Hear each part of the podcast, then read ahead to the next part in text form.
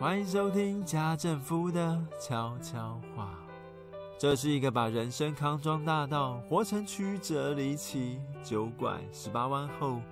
突然落入婚姻、落入妻子和三个儿子的圈套中，才遇见幸福的奇妙故事。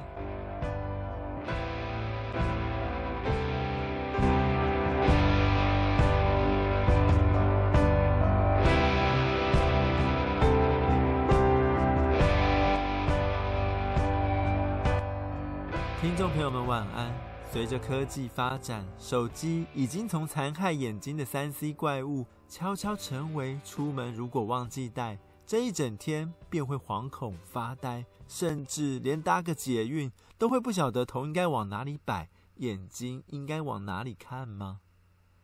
假如你一发现手机没带，便会宁可上学上班迟到，也要回家拿的话，是否应该替这只三 C 怪物换个名字？因为一面依赖他，又污蔑他，会不会更凸显了自己的矛盾感呢？当发现身边的孩子们从幼稚园进入国小、国中，一开始手里拿着的是积木布娃娃，后来全都变成手机之后，我忍不住更加思考自己与三 C 产品的关系。从前长辈们都说手机好可怕，手机会让爸爸不像爸爸，妈妈不像妈妈，根本就是恶魔的工具。但自从 COVID-19 的疫情爆发后，手机却成了买食物、找新闻、扫实名制的最佳伙伴。因此，你我究竟会不会被三 C 产品绑架的根本原因，可能是下面几项：一、我们已经不爱思考问题的对错；二、我们已经不晓得应该为何而活。三，我们已经被填鸭式教育荼毒的太深，以为脑袋被挤满、塞满就会很有安全感。于是家政夫开始换位思考，站在将手机污名化的立场想，可以斩钉截铁的说：对，不要看手机，手机很可怕。假如你不爱思考，懒得分辨对错，但网络上有许多假消息、假新闻，真的会逐渐混淆你的价值观。而对于是非观念尚未建立完全的孩子们，则是手机黏得越凶，脏话就学得越多。大家不妨观察看看。但一换位思考，站在依赖手机者的立场想，则可以大肆抱怨，因为手机其实没有那么可怕。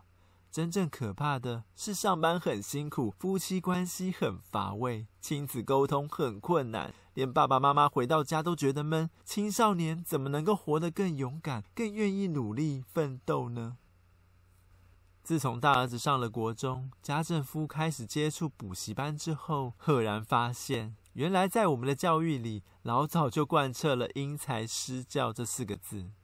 只要你是出生在贵族的后花园里，就可以接受专任的教师指导，或进入很懂抓题、猜题的补习班。因为“因材施教”这四个字里，最关键的不是学生有哪种天赋，属于哪种材料，而是家长的户头里有多少存款，买不买得起顶尖服务的那个才“因材施教”。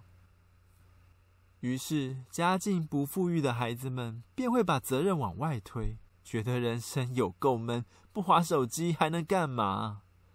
像是下了班，明明有家却不想回家的男人、女人，感叹一场婚姻葬送了幸福和青春，并且既然另外一半那么难沟通，就干脆别说话，划手机吧。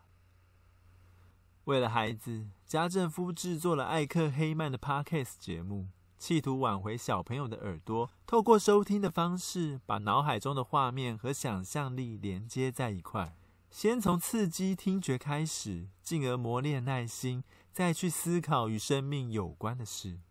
因为家政夫发现家里的老三已经有一点点被 YouTube 的画面养坏。没有看见画面就无法联想，因为无法联想，所以做着做着就会失去耐心，对必须动动脑筋才能完成的任务一下子就感到乏味，喊着说：“我就是笨，我就是不会嘛。”但家政夫怎么可能任凭他这样下去？所以就先从每天十分钟的听故事开始练习吧。这时，听众朋友们可能会问：童话故事也有很多在谈品格、同理心、爱心，为什么家政夫偏偏要选择圣经故事呢？我的回答是：因为这个世界并非童话。自从俄乌战争之后，弱肉强食、大国自私、对难民的冷漠、有爱心想援助却卡在政治立场等等问题，都快速消灭人与人之间的关怀和怜悯。所以，我希望孩子除了收听童话故事的 Podcast 之外，还能够听一听更多人生中的酸甜苦辣。好比有一位神，明明可以在创造完人类，遭到人类背弃之后，独善其身的离开，但却反而愿意代替人类受伤，甚至受死。假如孩子能把这样的心情套用在家庭生活、人际关系时，会不会找到更幸福的婚姻与更真诚的伙伴呢？老实说，每当孩子离开家、离开大人的视线之后，父母亲就算再有能力，也无法每件事情都代替他们跌跌撞撞，因为也不可以这样子溺爱他们。人生就是要经历过挫折，才能够懂得长大成熟，不是吗？如果圣经里的启发和故事能够帮助他们更明白爱的真谛，那是否也会将他们推得更靠近幸福一些呢？也许你下班回到家之后就已经忙得精疲力竭。但你还可以陪着孩子一起收听艾克黑曼的 Podcast，让他们先从刺激听觉开始，进而磨练耐心，再去思考与生命有关的事情哦。以上是本集分享的所有内容。如果喜欢，可以到脸书粉丝团留言，或点选赞助连结，用一杯咖啡的钱，让家政夫知道这条孤独的创作之路有你。有你的支持和关注，下次见喽，拜拜。